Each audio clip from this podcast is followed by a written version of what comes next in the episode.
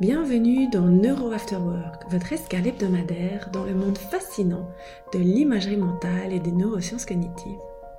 L'épisode d'aujourd'hui va vous permettre de comprendre comment les neurotransmetteurs jouent un rôle dans l'imagerie mentale, ou plus exactement comment la dopamine, la sérotonine et d'autres messagers chimiques du cerveau influencent notre capacité à visualiser. Avant toute chose, tentons une définition de ce que sont les neurotransmetteurs. Nous pouvons les voir comme des messagers chimiques essentiels à notre cerveau. C'est eux qui jouent un rôle clé dans la régulation de nos humeurs, de nos perceptions et de nos processus cognitifs. Mais alors, comment fonctionnent-ils Je souhaite vous l'expliquer en images à visualiser. Alors, commencez par imaginer votre cerveau comme une ville immense, avec des milliards de cellules nerveuses appelées neurones, qui sont comme des maisons ou des bureaux. Ces neurones doivent communiquer entre elles pour que tout fonctionne correctement, comme les gens dans une ville qui par exemple s'enverraient des messages pour se coordonner. Le neurotransmetteur est le message lui-même. Mais attention, ce n'est pas un simple SMS ou un email, c'est plutôt un message codé, spécifique, qui ne peut être lu que par le bon destinataire. Donc chaque type de neurotransmetteur a une fonction spécifique, un peu comme si certains messages étaient pour commander une pizza alors que d'autres étaient pour allumer de la lumière ou démarrer une voiture. Donc lorsqu'un neurone veut envoyer un message, il libère ses neurotransmetteurs dans un petit espace appelé la synapse, qui sépare deux neurones. Le neurotransmetteur voyage alors très rapidement à travers cette synapse pour atteindre un autre neurone. Et cet autre neurone, qui s'appelle le, neurone récepteur, a des sortes de petites antennes appelées récepteurs qui reconnaissent et captent ce neurotransmetteur.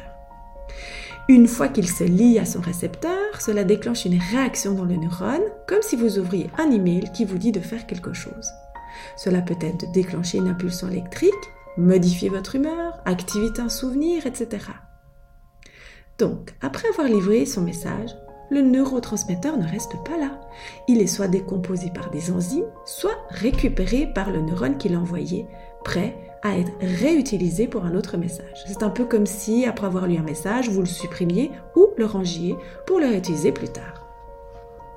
Parmi tous les neurotransmetteurs existants, il y en a deux qui se distinguent spécifiquement quand on active l'imagerie mentale.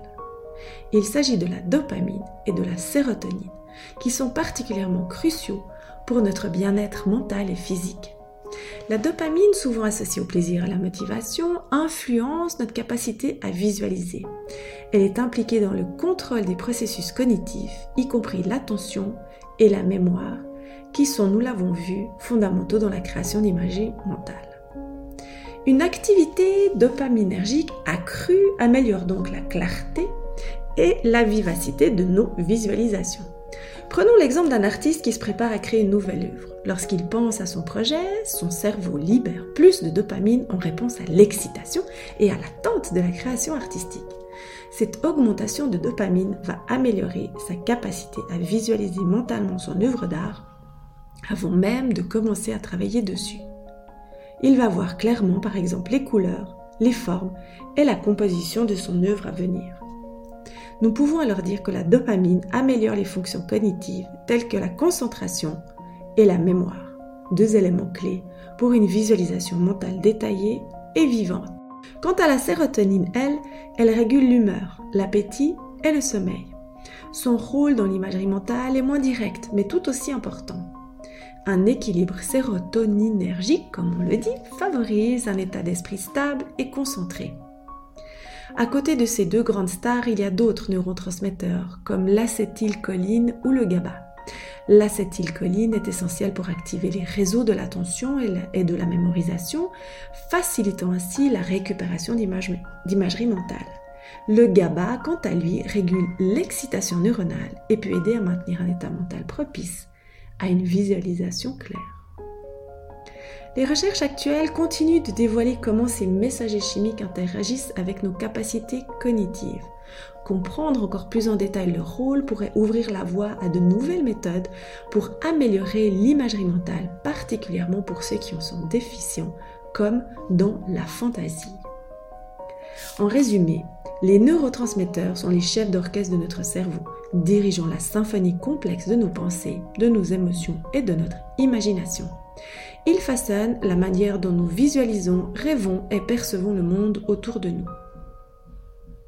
Voilà, cet épisode touche à sa fin.